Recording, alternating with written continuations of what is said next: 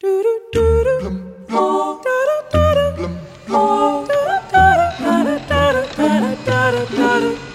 after that, we'll be showing our feature film. Your flight attendants are Susan and Lance, and I'm Vicky.